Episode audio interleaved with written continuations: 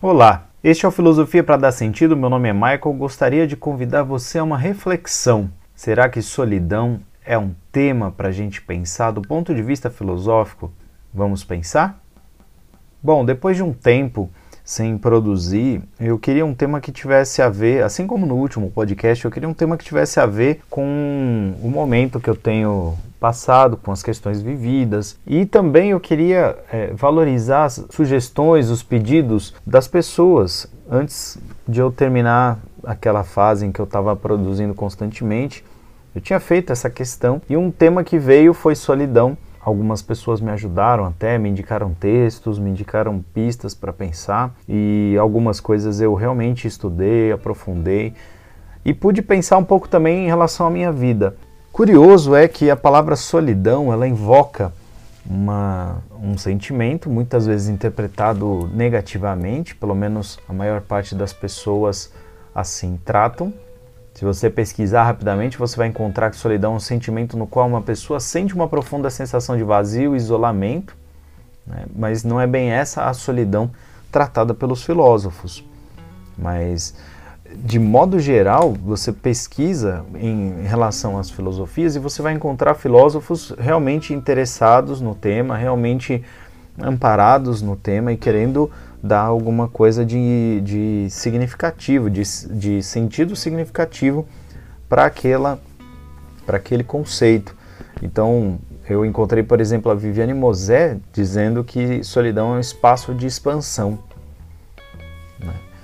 Bom, vamos metodicamente, como é o, o, meu habitual, vamos parte a parte. Eu fiz uma sequência aqui para minha fala sobre o tema, mas já adiantei aqui é, um pouco da minha relação com o conceito de solidão e um pouco do que eu penso, que na minha visão solidão não é uma coisa ruim em si, mas é, existe uma certa solidão a se evitar, existe uma certa concepção da solidão que seria interessante se evitar, na minha visão, e quero colocar essas coisas nos seus devidos lugares, talvez é, seja apenas uma interpretação minha, é uma forma de pensar aqui e que, obviamente, espero os ecos, espero os retornos das pessoas com o interesse de fazer disso aqui um debate mais amplo e mais interessante.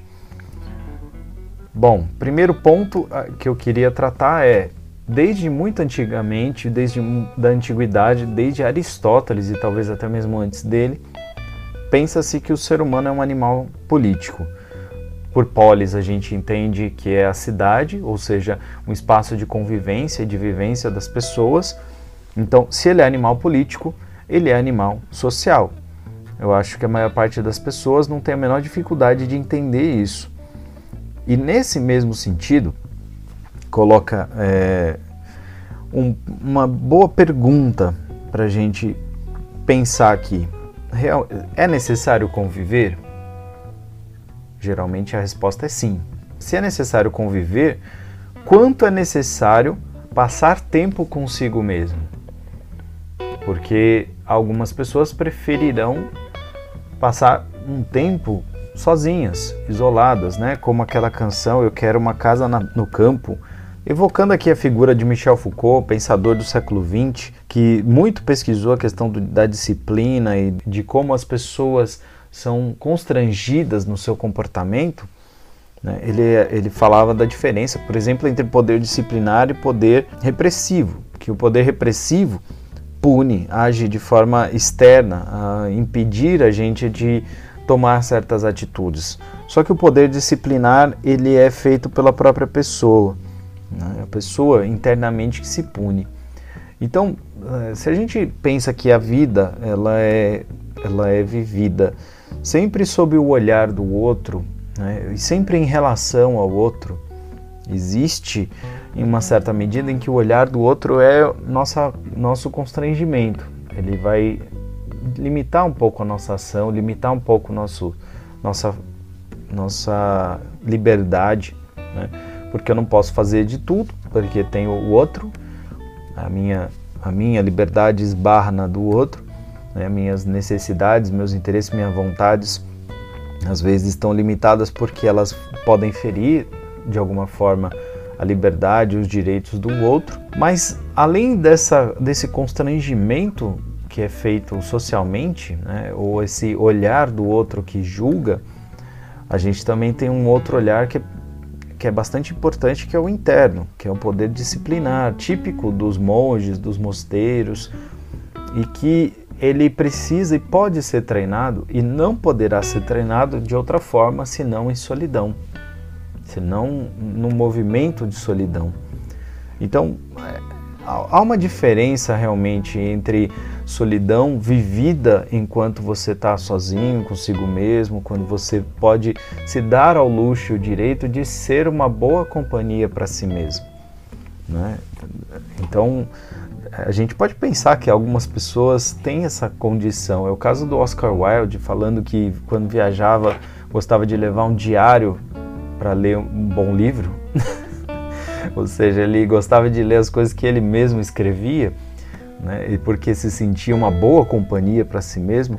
Ou aquela história do monge que ficou no mosteiro, porque os, os eles viviam num monge zen budista lá no, no Japão, século XVIII, os monges falam, olha, nosso mosteiro tá, tá capengando, tá velhinho, tá precisando de uma boa reforma aqui, a gente precisa fazer alguma coisa, falando para o mestre. E o mestre fala, ah, então, é, se vocês, acho que vocês deviam ir até a cidade mais próxima e roubar tudo que tem lá, desde que não possam ser vistos por ninguém. E aí todo mundo acha aquilo estranho, mas os monges saem, fica um só, e o mestre encontra esse monge que ficou e pergunta: por que você não foi com seus amigos? Ele fala: eu não fui porque eu estou fazendo o que o senhor disse. Ah, mas o que eu disse era que vocês deviam ir lá na outra cidade e saquear. É, exatamente, mas se alguém estivesse vendo, não. Eu tô vendo, eu não posso ir e não saber que eu tô lá fazendo isso, que não é, não é legal. E esse vira o próximo mestre, vira esse discípulo, entendeu o que o mestre estava dizendo melhor do que os outros porque tem sempre uma instância que está observando. Né? Assim como é, Platão e Sócrates né, vão trazer à tona a figura do daimon, que é uma espécie de acusador interno, né? um outro eu dentro, dentro de mim.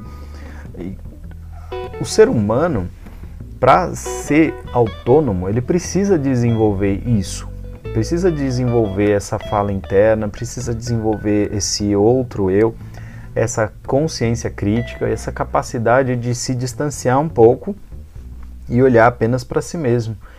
Lidar com seus pensamentos, lidar com as suas emoções, isso é um fato. Talvez não precise nem de muita fundamentação aqui.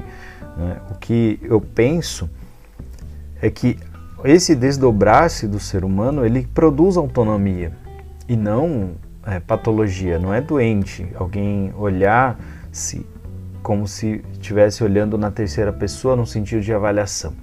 O que a gente vê hoje é que as pessoas fazem isso com muita violência, olham para si mesmas com muita violência, porque estão acostumadas a colocar um padrão de perfeição, que é praticamente impossível de ser é, cumprido, além do que julgam como se fosse um outro, sem generosidade também. Isso é um outro ponto.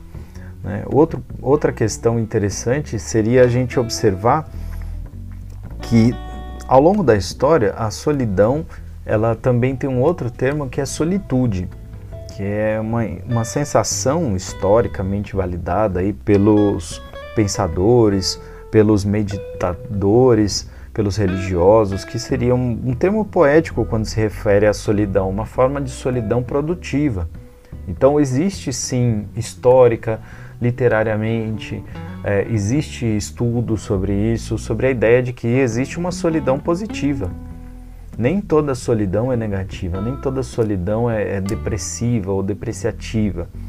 É, é óbvio que existem solidões ruins, tanto que a gente está num contexto em que essa, essa afirmação se torna extremamente poderosa, potente, importante. A gente vê alguns países no mundo criando ministérios para lidar com a solidão porque entendem que passou de uma condição para um problema até de saúde pública. A gente sabe que com todo o contexto da pandemia, tem muita gente que se isolou e está sentindo falta mesmo do contato das pessoas, porque é, mesmo nessa solidão positiva, em que a pessoa se sente bem em estar consigo mesma, há a importância do estar bem para poder voltar para oferecer algo nas relações e conviver bem, porque voltando na nossa historinha lá sobre o ser humano ser animal político, de fato é, não há que se discutir isso. É político, precisa de convivência, é, uma, é necessário sim, e é da natureza humana conviver. Então, sim, a gente precisa de boas relações, estabelecer boas relações. Não precisa ser muitas, mas precisa de boas relações. Talvez se tiver muitas boas relações, melhor ainda, né? Mas é importante é, que às, às vezes a gente consiga sair do convívio para saber ser sozinho também e ser capaz de lidar consigo mesmo. Né? Porque, como eu ouvi recentemente, se você não é uma boa companhia para si mesmo, como pode ser uma boa companhia para o outro, não é?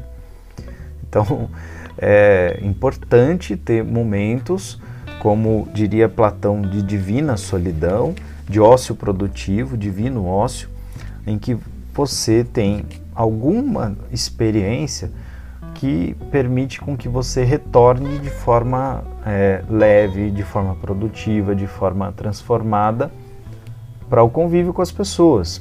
É o que muita gente tem com a literatura, é o que muita gente tem com o hobby, muita gente tem com a meditação, com o exercício, sei lá, correr, ir na academia.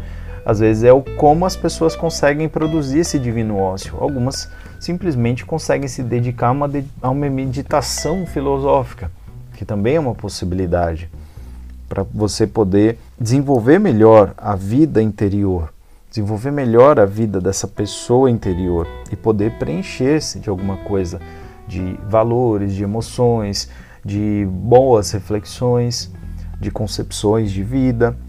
Né? Então, Platão dizia que a solidão é o ateliê onde o atento artífice de si mesmo trabalha a matéria-prima da vida. Cara, é muita coisa. Ter... Eu dou até uma pausazinha porque para respirar, porque o atento artífice é aquele que realmente encara a vida como algo importante. Né? Esse é um dos grandes problemas da humanidade. Você desenvolve por um tempo, chega um momento na vida que você percebe que precisa desenvolver, viver. É o que muita gente brinca, é o bem-vindo à vida adulta. Né? Você precisa viver, você precisa dar conta, ter autonomia. E, se possível, essa vida precisa ser boa. E é possível. Essa vida precisa ter significado, ela precisa ter potência, ela precisa ter algo de interessante né, para si mesmo e para o outro. Né? É importante que você, nas experiências, não seja alguém que simplesmente suga a experiência do outro, porque é, é, talvez esse o grande problema. Né? As pessoas que têm uma boa relação consigo mesmas, elas oferecem algo para o outro, elas oferecem algo para o mundo externo. Mas quem não tem o que dizer fica à mercê da experiência do outro. Quem não tem uma boa experiência interna fica à mercê da boa experiência do outro e fica à mercê de encontrar. E muitas vezes não encontra, não encontra essas pessoas com quem vai se preencher de forma positiva. Né? Então, se a gente vive daquilo que, que assimila, né? daquilo que a gente assimila do ponto de vista é, orgânico, do ponto de vista espiritual, do ponto de vista intelectual, a gente precisa assimilar alguma coisa, a gente precisa se alimentar de coisas boas, de coisas significativas, conhecimento, podcasts, livros, vivências, pessoas, experiências com pessoas. E dentre tantas coisas que podem ser bem experimentadas, bem vividas, uma das mais importantes, sem dúvida, é a experiência consigo mesmo. É evidente que há possibilidade de solidão quando se está acompanhado, quando se está num mundo cheio de tarefas, cheio de preocupações, cheio de coisas e de vivências muitas vezes sem sentido, porque é, o que está faltando, né, nesse caso, é alimento.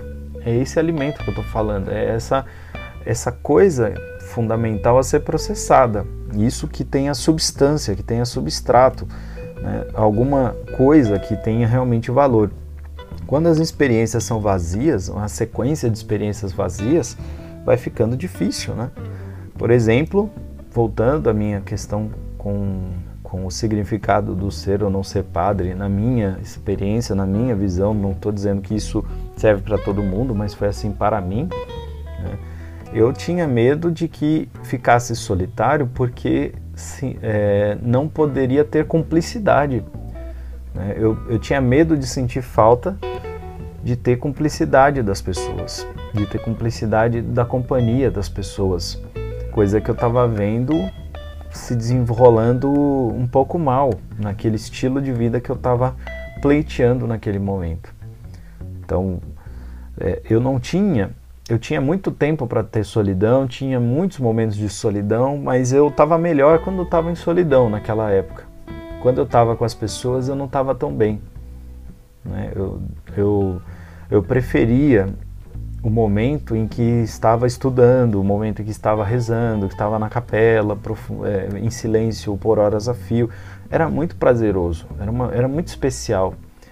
Ah, mas você não estava sozinho, na vivência crente, você está com Deus e tal. Bom, vou deixar isso para uma outra conversa, um outro momento. Né? Então, pode ser que, que haja uma outra forma de explicar isso e discutir isso, mas eu não, tô, não vou discutir neste podcast, nesse tema. Mas eu não sentia significado naquela comunidade, naquela experiência em comunidade, não sentia mais significado. Então, meu caminho foi seguir em frente, foi mudar. E para trazer em termos muito práticos, quantas pessoas estão tão enroladas com trabalho, com atividades, com pressão, pressão interna, pressão por resultado, pressão por, por alguma coisa e cercadas de pessoas só querendo tirar, sugando, sugando, sugando, sugando, sugando, sugando. Essas muitas vezes vivem uma solidão nociva, perigosa, né? porque é aquela que vai fazer com que a pessoa prefira estar só e queira estender esse tempo de isolamento ao máximo. Até porque não encontra muito o que oferecer quando for encontrar com as pessoas. E também porque não consegue estabelecer uma boa relação consigo mesmo. É, há quem diga que o isolamento surge da falta de solidão. Que aí o isolamento, insolamento, né, tornar-se uma ilha, vira o problema em si e não a solidão. Né, porque solidão, do ponto de vista de solitude, como a gente já viu, é poético e em várias línguas ele se distancia da ideia de estar só. Né? Em inglês, por exemplo, é diferente de loneliness, é diferente, é outra ideia, é outro significado. Quando meu amigo me perguntou e me propôs o tema do, da solidão, eu, eu fiquei muito pensando o, quanto isso. O, em que sentido ele estava perguntando aquilo? Qual era a preocupação?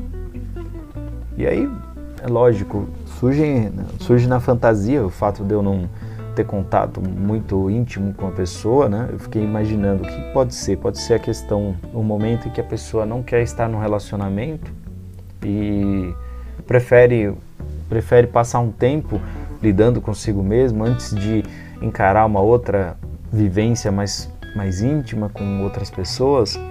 Será que a pessoa gritando para entender melhor a solidão num contexto de pandemia em que ela se sente de fato isolada, porque ela está seguindo a risca o isolamento com cuidado e houve um distanciamento dos amigos, até mesmo a descoberta de que alguns amigos não são tão amigos assim, ou de que a, as pessoas não se mostraram tão densas quanto ela precisava que fossem no momento de crise, no momento de necessidade.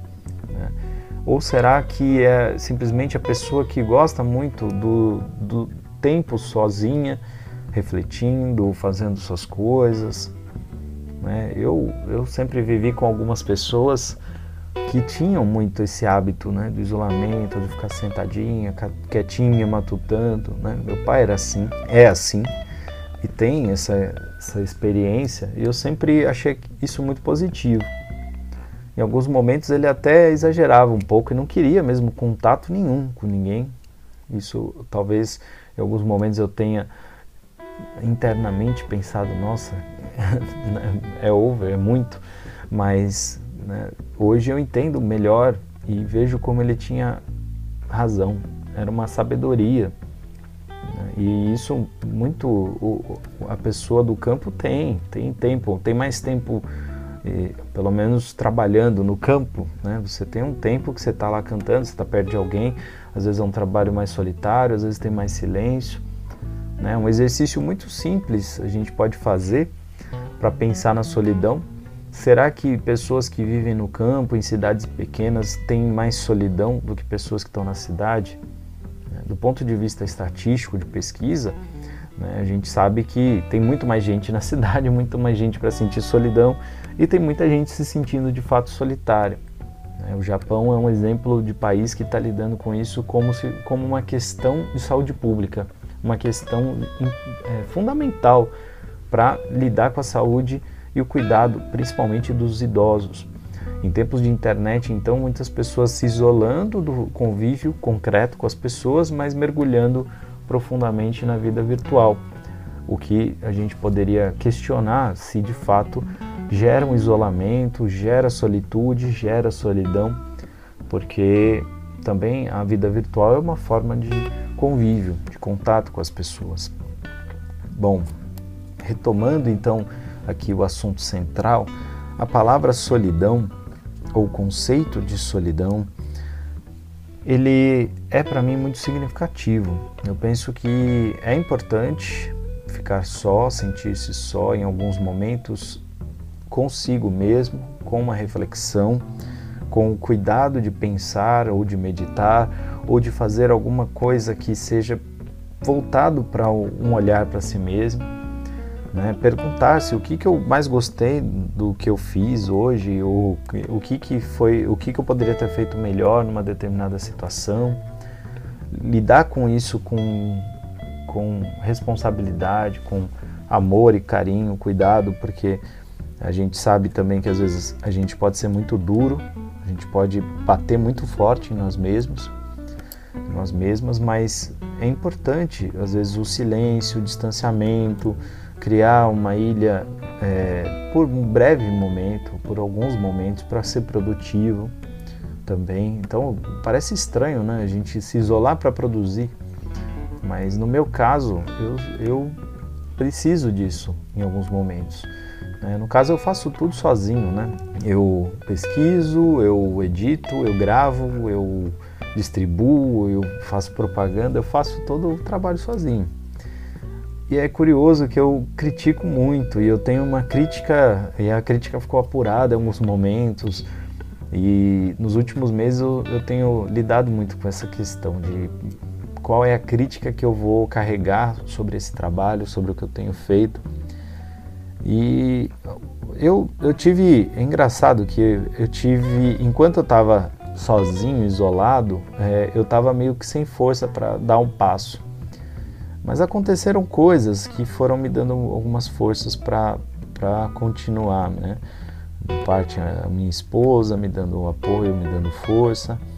E outro dia uma aluna veio falar, né? A gente estava falando de influenciadores, ela falou: "Ah, eu vejo o que você produz e acho que você é uma boa influência". Isso me deu um pouco de orgulho e deu um pouco de força para falar, não, se se é assim, vamos continuar tentando, vamos fazer alguma coisa aqui. E, e aí eu, eu fiquei questionando um pouco o quanto o meu momento de solidão nos últimos meses, ou o meu isolamento, né, fez bem, o quanto produziu. E se eu estou sendo capaz de fazer essas perguntas honestamente e sem sofrer com elas, eu creio que foi bom sim, que a resposta é positiva, porque é, cheguei a um termo, passei por uma crise, sim, uma crise criativa, produtiva, e eu acho que as pessoas têm isso, todo mundo tem isso. Em certa medida, eu estava cuidando de outros aspectos fundamentais da vida, a gente precisa disso também. Em parte, essa ideia da solidão, ela está versando um pouco sobre isso, da gente se afastar de algumas atividades, se afastar um pouco da multidão para encontrar aquele lugar que é só nosso e que precisa de um cuidado, seja na nossa leitura, seja na nossa espiritualidade, seja no aprender a lidar melhor conosco mesmos, com as nossas ideias, nossos valores. Então eu, eu tentei, eu tento praticar aquilo que eu ensino e eu pensei que era um bom momento para uma parada e a parada acabou ficando meio longa porque a crítica estava dura internamente e agora eu acho que eu elaborei um pouco melhor esses sentimentos, essas ideias.